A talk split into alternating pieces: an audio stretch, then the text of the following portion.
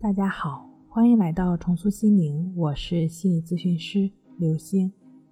本节目由重塑心灵心理训练中心出品，喜马拉雅独家播出。今天要分享的内容是：强迫症不治疗就完了？我写给强迫症朋友的三句话：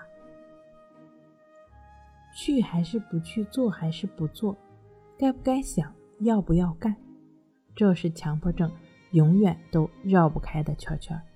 最要命的是，杏仁核一旦被激活，就会持续的报警。恐惧感一上来一上头，什么忍受痛苦，什么顺其自然，都被抛在脑后。重要的是，这些恐惧感、焦灼感存在，它们都是真实的。也就是说，你因为感受到痛苦，感受到的这些难受，它们是实在的。它只是让你感觉实在，但是它并不是真的。就像冷冻食品，解冻、冷冻、解冻、冷冻，折腾多了之后，味儿就变了。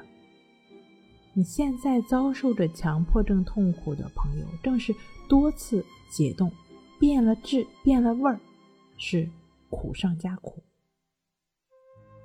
如果你也在自愈强迫症的道路上挣扎着，记住我下面的这三句话，你就离彻底走出困境不远了。第一，症状来了要缓。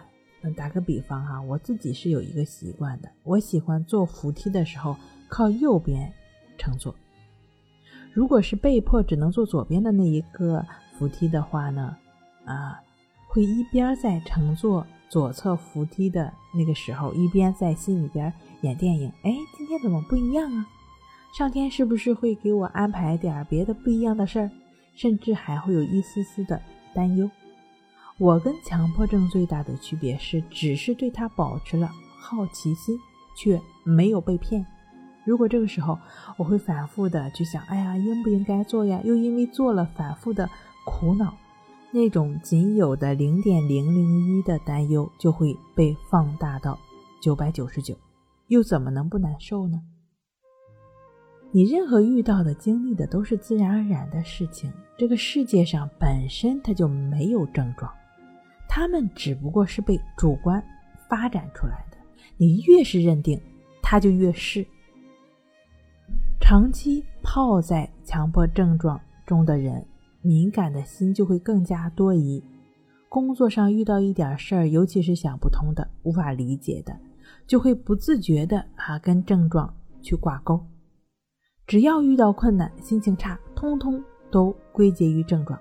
事实上，困难和担忧是每一个正常人肯定会遇到的，就好比早中晚三顿饭一样平常。因此，强迫的朋友首先得认清这一点，千万不要把什么都一律往症状上靠拢，这只会强化固着症状。原本就是正常的事儿，被完美主义、被不接受生生。绑架成了症状，既然症状都是假的，那更不需要当真了。尤其是对于急切康复的朋友，让心缓下来，抱着急事缓办的心态，心不再着急着起反应，那股拧巴劲儿就在这一刻减少了。第二点，症状又来了，要慢。症状总是会反反复复，接纳着。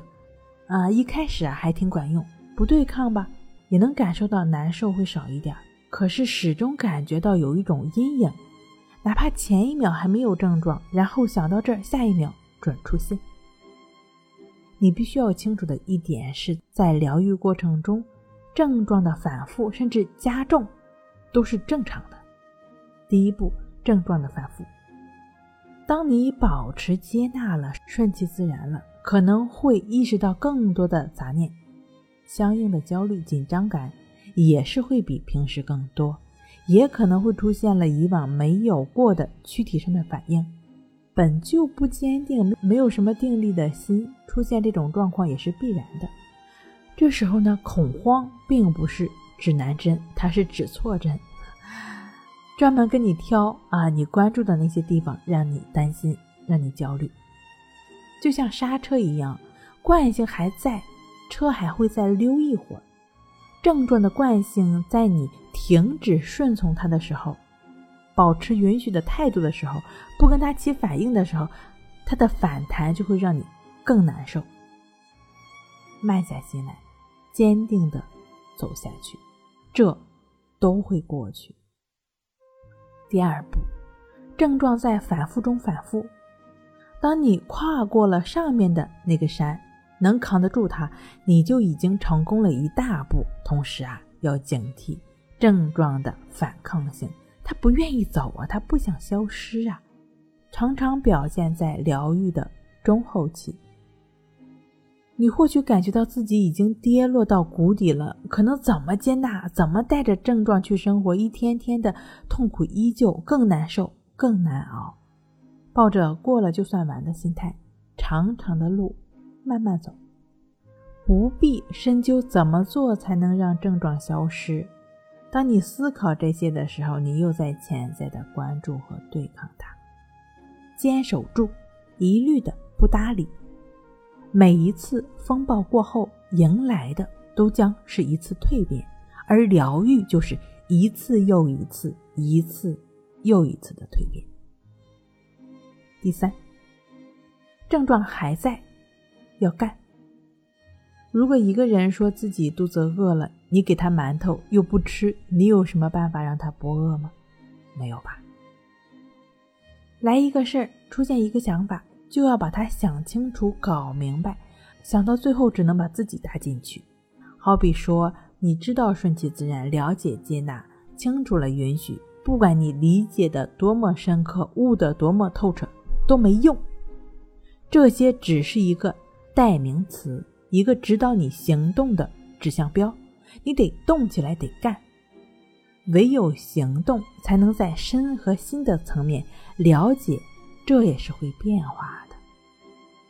对于强迫症，对于恐惧、焦虑这些症状，都需要放下一个劲的去想，在思考中解决问题的习性，去做正要做的事儿，症状就会在你做事的过程中一点点消散了。对于重度的强迫、重度焦虑、重度恐惧的朋友，深陷在症状中，初心呀，很容易就被动摇了。推荐你可以去看看。李洪福老师《战胜强迫症》这本书中的抑制法，然后呢，按照亦是如此的练习，一点点做到念念分明，一点点斩断这种恐惧和焦虑，实现为所当为。持续正确的练习训练，专注每一刻的心没有拧巴，不再较劲，这种焦虑、这种恐慌自然也就不复存在了。好了。今天给您分享到这儿，那我们下期再见。